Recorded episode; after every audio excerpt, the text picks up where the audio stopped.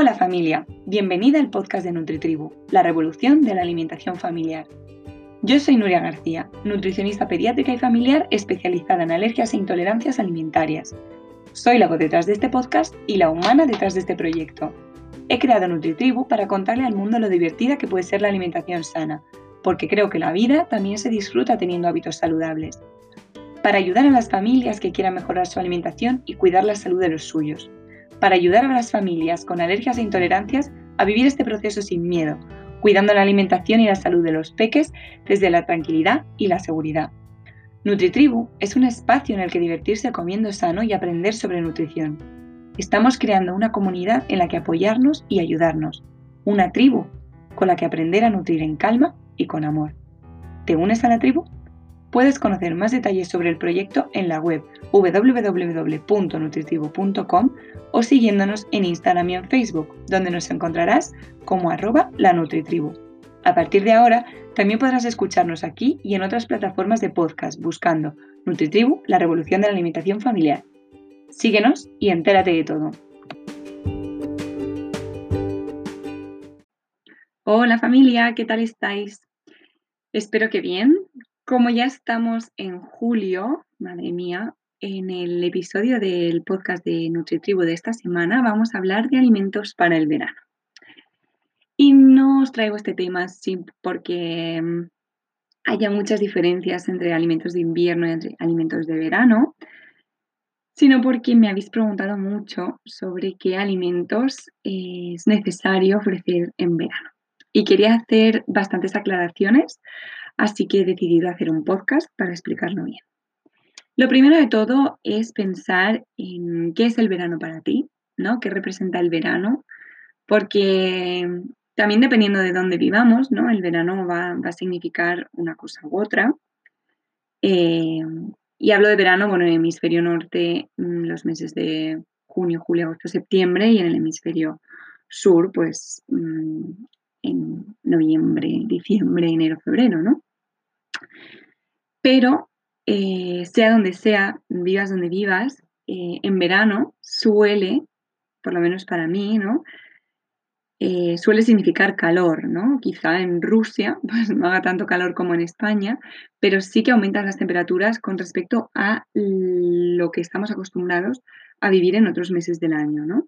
Llega el verano y hace más calor y muchísimo más con el calentamiento global, ¿verdad? Que han subido muchísimo las temperaturas y mm, bueno, hay que cuidar del planeta porque le está entrando fiebre. Y con esta fiebre pues aumentan las temperaturas y hace mucho más calor en todos los países con respecto a otros años. En verano hace calor, eso es un hecho. ¿Qué pasa con el calor? ¿Qué sucede con el calor? Cómo nos afecta el calor en nuestros cuerpos y cómo puede afectar esto en nuestra alimentación. Bueno, las altas temperaturas lo que producen eh, son, bueno, o un riesgo, digamos, de eh, deshidratación, ¿vale? Simplemente porque nuestra vía de expulsión de agua principal es la orina, pero también expulsamos agua en el sudor y cuando hace mucho calor fuera, ¿no? el ambiente eh, tiene una temperatura por encima de nuestra temperatura corporal o, una temperatura más alta a la que estamos acostumbrados, lo que pasa es que sudamos más. Hay personas que sudan más, hay personas que sudan menos, pero el hecho de que todo el mundo suda más en verano de lo que suele sudar en invierno es un hecho. Con este calor sudamos más y con el sudor se expulsa más agua, ¿vale? El sudor es una vía de, excreción también, además en la orina pues se elimina agua, se, elimina, eliminan toxinas, se eliminan, en fin, restos, desechos del, organismo. Por el cuerpo se suele eliminar sal y agua. ¿Qué puede suceder si sudamos mucho? Bueno, pues que el agua dentro de nuestro cuerpo disminuya, ¿vale? Como estamos expulsando, como el sudor básicamente es una regulación de la temperatura, ¿vale? Como hace más calor fuera, nuestro cuerpo nos hace sudar para que nuestra temperatura eh, corporal disminuya, ¿vale? Es como una, mm, bueno, una regulación de la temperatura, ¿no? Si tú notas que hace calor fuera de casa, pues pones el aire dentro, ¿no? Para que por lo menos dentro se esté fresquito. Pues nuestro cuerpo, su forma de poner el aire es eh, sudar, ¿vale? ¿Qué pasa cuando se suda mucho? Que se pierde agua. Y si ese agua no se repone, pues podríamos tener un episodio de deshidratación, ¿vale? Por eso se hace tanto hincapié en verano en tener una buena hidratación, en asegurar una buena hidratación y ahora veremos cómo la aseguramos, ¿vale? También es verdad que en verano, eh, bueno, este año, eh, que es 2020, el COVID-19 eh, ha cambiado un poco nuestros planes, pero bueno, parece que sí que nos vamos a poder ir de vacaciones, al menos en, nuestro propio país o, cruzando fronteras, ¿no? No nos podremos ir muy lejos, pero nos iremos de vacaciones porque además los peques lo necesitan, necesitan salir de casa mm, a otra casa diferente por lo menos, ¿no? ¿Qué sucede en vacaciones? Pues suele pasar que salimos más, ¿no? Que el hecho de no estar en nuestra casa pues supone también un cambio de hábitos de alimentación y hábitos de vida, ¿no? Podemos salir a comer fuera, podemos tener mm, reuniones con, con, amigos, ¿no? De vernos con familiares que no veíamos desde hace mucho, entonces pues se come diferente, digamos. Y eso también lo vamos a tratar em, con el tema de la alimentación, ¿vale? ¿Cómo aseguramos una buena hidratación? Bueno, primeramente para evitar choques térmicos, eh, subidas de temperatura, ¿vale? Lo principal es evitar las horas de máximo calor, ¿vale? Sobre todo, bueno, en general la población, ¿no? Pero sobre todo ancianos y niños, muy importante que evitemos las, las horas centrales del día, ¿no? De 12 a 4 más o menos, eh, que esas horas, aunque hagamos cosas, ¿no? Pero que hagamos cosas más suaves, no nos pongamos, aquí a, caminar por el monte a estas horas porque puede darnos un, bajón por un choque térmico, por un episodio de deshidratación, en fin. Eh, y muy importante asegurar reponer esos líquidos que estamos perdiendo a través de, una sudoración eh, mayor, que la que estamos habituados a tener, ¿vale? Así que, súper importante estas dos cosas. Evitar horas centrales, ¿no? Que esto ya nos están diciendo en todos los telediarios, pero aquí también te lo digo, evítalo o por lo menos intenta estar fresquito, ¿no? Pues el hecho, por ejemplo, de estar en una piscina o, bueno, o estar a la sombra por lo menos, ¿no? Pues va a evitar eh, posibles accidentes que podamos tener a causa de las altas temperaturas, que son muchísimo más altas en las horas centrales del día. Importante también, aunque no venga a cuento en este podcast, pero lo quiero decir, protegernos de eh, las radiaciones solares, ¿vale? Súper importante, crema mm, protectora, crema solar de factor 50 o el factor que queráis, pero, bueno, que el que queráis, ¿no? Porque hay factores de 3 y de 7 que no tienen ningún sentido. Así que, protección contra el sol, ¿vale? También he hecho pues, de ponerles una gorrita a los peques, sobre todo si están en la playa, están jugando, ¿no? Y eh, hidratarse, ¿vale? Vamos a pasar a cómo asegurar una buena hidratación en el verano. Bueno, lo primero de todo es beber agua, ¿vale? Beber agua a distintas horas y beber agua siempre que tengamos sed, incluso si no la tenemos, sobre todo los peques, porque los peques no son tan conscientes de sus señales em, de sed, ¿no? Quizá nos vengan mm, porque están jugando, están distraídos y nos vienen pidiéndonos agua cuando ya están medio desmayados. Entonces, por favor, vamos a asegurar agua, vamos a, ponerles el agua a su alcance, ¿no? Es decir, vale, aquí tienes una botellita, bebe cuando te apetezca, ¿no? Pero eh, asegurar que tienen fácil acceso a una fuente de agua, ¿vale? Un vaso, una botella, una fuente, lo que tengáis, una jarra, pero que, puedan beber agua siempre que, que, lo necesiten, ¿no? Y de vez en cuando recordarles, ¿vale? ¿Quieres agua? Ofrecerles, sobre todo a los que son más pequeños, bebés que todavía no, mm, no sepan pedirlo, ¿vale? Súper importante, bueno, si es un bebé de menos de seis meses, le daremos lactancia materna exclusiva porque la leche materna ya aporta la hidratación suficiente, ¿vale? Y si el bebé tiene más de seis meses, podemos empezar a introducir agua, pero poquito a poco, ¿vale? Para que no se llene, digamos, y luego no quiera ni, ni mamar ni, ni comer otros alimentos, ¿vale? Pero es importante que aseguremos una buena hidratación, sobre todo en los peques mayores de un año, ¿vale? Que los pequeños, los menos de un año, mm, van a pedir lactancia materna a demanda, ¿vale? El agua tiene que ser la bebida principal de niños y adultos, ¿vale? Y sé que en verano es muy típico pues dar zumos, dar refrescos, eh, si somos adultos pues beber cerveza o vino, ¿vale? El alcohol deshidrata, no, no hidrata el alcohol, ¿vale? Aunque tenga agua, eh, en su composición el alcohol lo que hace es que se elimine más agua y eh, que, digamos, produce un desnivel, ¿vale? Entre el agua y los electrolitos que tenemos dentro. Bueno, no me quiero poner muy técnica, pero que sepáis que el alcohol deshidrata, ¿vale? De hecho, la, la resaca es una deshidratación, ¿vale?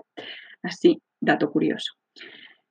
Los peques obviamente no van a beber alcohol, pero eh, pueden beber otro tipo de refrescos, tipo, bueno, no voy a decir nombres, pero cualquier otro tipo de refrescos, de leches, mm, de mm, batidos azucarados, de zumos azucarados, ¿vale? Leches, no me refiero a una mm, leche de vaca entera, sino a las leches con sabores o, o leches que, bueno, agua con sabor también lleva azúcares, lleva saborizantes, lleva aditivos, lleva de todo, ¿vale? Si queremos agua con sabor, pues podemos hacer agua con sabor, ¿no? Agua con fruta, agua con pepino, agua con lo que nos apetezca, ¿vale? Agua con hierbabuena, con hielo si os apetece, pero importante eh, que sea agua, que no sea un agua que compremos mm, que, tenga un sabor que sea totalmente artificial, ¿no? Vamos a darle ese sabor nosotros con alimentos saludables y em, que también nos pueden ayudar los peques a prepararlo, ¿no? Que se van a divertir mucho también. Eh, temas de, bebidas azucaradas, ¿no? O bebidas con, con sabores. Eh, lo, que, lo que van a hacer realmente estas bebidas es eh, no, no deshidratar como tal, pero sí llevan otros componentes, ¿vale? Que lo que van a hacer es influir, digamos, en ese equilibrio de minerales y de electrolitos que tenemos en, la sangre. ¿vale? Y además, el azúcar que llevan todos estos alimentos, ¿no? bueno, estos productos, eh, es azúcar libre y azúcar que está en una bebida líquida. ¿Qué pasa con las bebidas? ¿Cuál es la diferencia entre un, un refresco azucarado y una magdalena? Pues que la magdalena es un sólido y el refresco o la bebida energética o el zumo es un líquido. Entonces, ambos tienen azúcares, azúcar libre, pero el azúcar libre que hay en una bebida va a pasar directamente, se va a absorber mucho más rápido que el que hay en una magdalena. ¿Qué quiero decir con esto? No quiero decir que la magdalena sea mejor que un refresco, ¿vale? Quiero decir que todos los productos procesados, azucarados y poco saludables líquidos van a pasar a sangre este azúcar que llevan mucho antes que un alimento eh, sólido, ¿vale? Porque el proceso de digestión de un líquido es muchísimo más rápido que el de un sólido. ¿Qué quiere decir esto? Que va a haber un pico de azúcar, de glucosa en sangre brutal cuando un peque se toma un, zumo, un refresco o un batido o cualquier otro tipo de, de bebida azucarada. Y eh, también va a bajar muy rápidamente, ¿vale? Y esto mm, podría em, mm, aumentar el riesgo de sufrir diabetes, por ejemplo, ¿vale? El hecho, el resumen de todo esto es que la bebida de referencia y principal de un pequeño y de un adulto es siempre el agua. Si no les gusta mucho el agua sola, pues podemos hacer eso, agua con sabores, agua con fruta, ¿vale? Podemos ocasionalmente hacer un batido también casero, sin azúcar, simplemente con, fruta, con fruta congelada, ¿vale? ¿Qué, otras, qué otros alimentos aportan eh, agua? Porque sabemos que bueno, los alimentos, además de tener nutrientes, también contienen un cierto porcentaje de agua. Pues las frutas y las verduras, sobre todo, ¿vale? Los alimentos vegetales, que encima son frescos, que además se ve, ¿no? Tú abres una sandía y, y, y es haces como un poco de pinza con una sandía o, la coges para comértela y ya, es difícil no mancharte ¿no? Con, todos los chorretones de agua que salen de esa sandía. Entonces, todas las frutas y las verduras, sobre todo si son de temporada, vamos a elegir frutas y verduras de verano, que además tenemos una variedad amplísima de frutas y verduras de temporada en esta época del año, súper variadas, súper ricas, súper frescas, ¿no? Entonces, también nos van a ayudar las frutas y las verduras a asegurar una buena hidratación, ¿vale? No hace falta solo beber agua, ¿vale? También la leche, la leche de vaca, las bebidas vegetales, también son eh, fuentes de, buena hidratación, pero tampoco conviene abusar de, este tipo de bebidas porque no son agua, ¿no? No podemos estar cada vez que nos tomásemos un vaso de agua tomando un vaso de leche porque no sería saludable, ¿vale? Ni a nivel renal, ni a nivel digestivo, ni, a nivel de, las calorías, ni, ni, de la sobrecarga que le estaríamos dando a, nuestro cuerpo, ¿vale? Y también por lo que hemos dicho, porque es, son alimentos líquidos, ¿vale? Entonces, alimento líquido de referencia, agua. Alimentos sólidos que hay que priorizar en verano, frutas y verduras, sin desplazar, ¿vale? El, el consumo de otros alimentos ricos en proteínas, carbohidratos y grasas saludables, ¿vale? Todo alimentos saludables sea en verano, en invierno, en primavera, en otoño, alimentos saludables como base de nuestra alimentación. En verano, ¿qué nos apetece? Pues alimentos fresquitos, ¿no? Cremas frías, tipo azpacho, salmorejo, bichisua, una crema fría de sandía, ¿no? Una crema de, almendras, una crema de melón, mm, lo que vosotros queráis, que sea saludable, ¿no? Que esté hecho con alimentos saludables y que además tenga, pues, Em, ese toque fresquito que es lo que tanto nos apetece, ¿no? También podemos hacer helados sanos con frutas, frutos secos, lácteos de calidad.